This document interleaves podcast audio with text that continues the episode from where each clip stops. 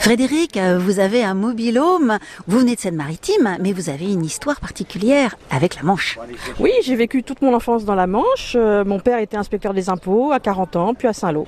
Et c'est ce qui vous a donné envie de revenir à ce camping. Absolument, mes parents avaient une maison de vacances à 2,5 km du camping euh, que je n'ai pas pu garder. Et donc j'ai toujours eu envie de revenir euh, pile poil dans ce tout petit coin-là.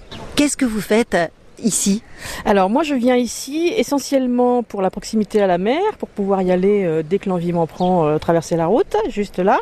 Je me baigne euh, quand l'eau est relativement chaude, enfin elle est relativement fraîche ici, mais bon au bout d'un moment on s'habitue. Et puis sinon je pratique surtout toutes les activités dans la piscine, l'aquabike, l'aquagym, euh, voilà.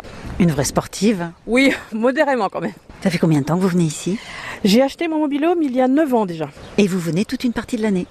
Eh bien écoutez, depuis que j'ai pris ma retraite euh, d'institutrice, euh, j'essaye de venir euh, le plus souvent possible, euh, dès l'ouverture du camping jusqu'à la fin du mois de septembre. euh. voilà, mes enfants et mes petits-enfants, ils viennent de temps en temps, pas aussi souvent que je le voudrais, mais euh, ça va.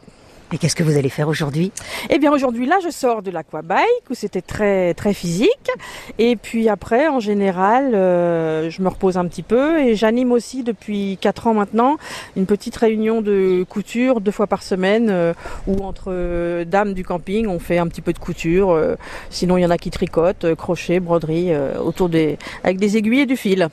On s'amuse bien, on rigole bien. Eh bien, bonne broderie alors Merci.